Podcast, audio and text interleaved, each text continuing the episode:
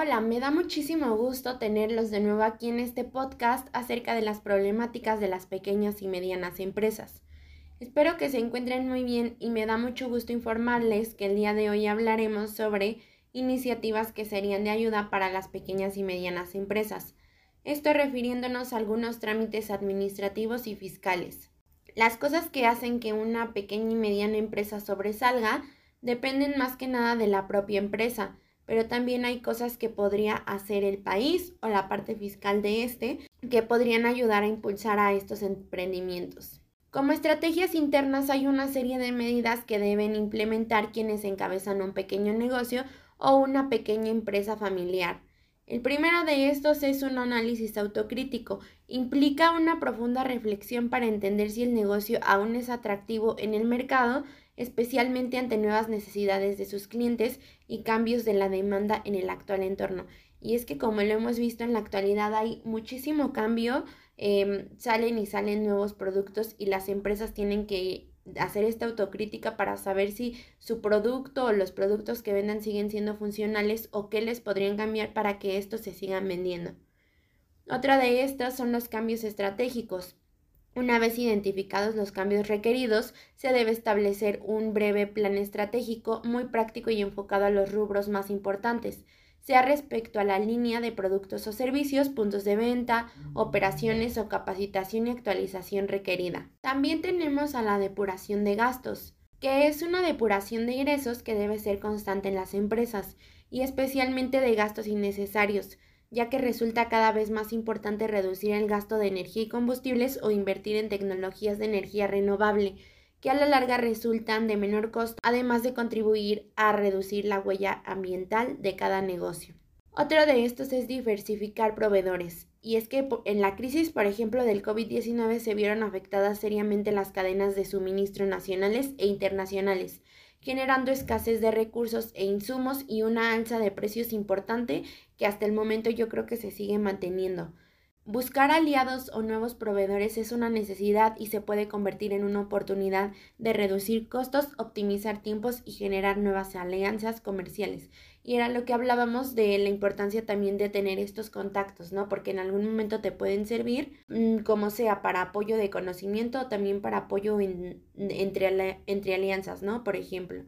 Otras son las nuevas formas de organizar las operaciones, y es que la pandemia aceleró la migración de las empresas al uso de home office, del que ya hemos hablado en episodios anteriores, y resulta importante identificar las áreas que pueden funcionar de forma eficaz en este tipo de modalidad, como son la administración, marketing, ventas en línea, finanzas, entre otros. Además de que yo creo que en estas áreas que no requieren tanto a lo mejor de moverse de tu casa, a lo mejor se podrían reducir gastos tanto en la empresa como para los mismos trabajadores.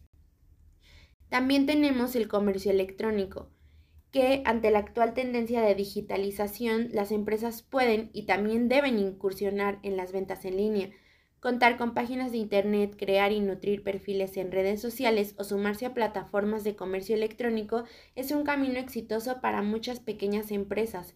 En la actualidad esto es muy importante porque lo vemos todo el tiempo, ¿no? Todo el tiempo tenemos un teléfono y nos metemos a alguna red social o alguna aplicación y está lleno de publicidad y aquí es donde podrían aprovechar esto las pequeñas y medianas empresas. Otro punto importante es el financiamiento. El uso de crédito puede ser un aliado importante para cualquier negocio, especialmente cuando requiere financiar inversiones para renovar maquinaria, ampliar el negocio, abrir nuevos puntos o canales de venta, pero se deberán identificar opciones de financiamiento adecuados para cada caso.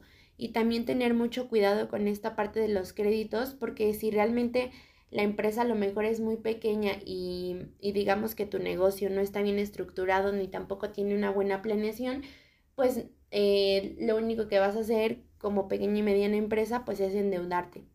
Y por último tenemos la capacitación, que la capacitación continua enfocada a fortalecer el propio negocio es una parte muy importante de la cual también hemos hablado y que en épocas de profundos cambios como la actual, contar con conocimientos prácticos actualizados en finanzas, administración o comercio electrónico va a ayudar totalmente a tomar decisiones sólidas e informadas.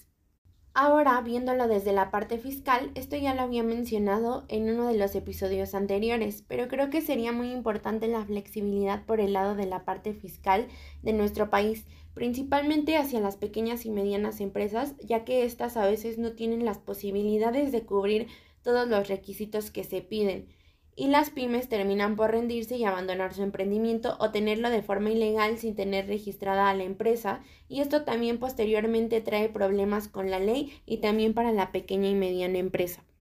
También creo que el gobierno podría crear o destinar una cierta cantidad de dinero para apoyar a las pequeñas y medianas empresas cada cierto tiempo y que ésta pueda rendir como debe hacerlo y sobre todo que no se vaya a la quiebra o fracaso y sobre todo por la importancia que tienen estas pymes en nuestro país. Entonces, para que una pyme pueda crecer es un trabajo tanto del dueño como del gobierno, esto refiriéndonos a la parte fiscal de nuestro país y de todos estos requerimientos que se piden para poder formar una pequeña y mediana empresa. Claramente este pequeño negocio depende muchísimo más de su dueño, pero no está de más darle una ayuda o impulso económico y sobre todo flexibilidad. Y bueno, hemos terminado este episodio. Espero que les haya quedado algún aprendizaje y que les haya gustado esta información. Cuídense mucho y hasta el próximo episodio.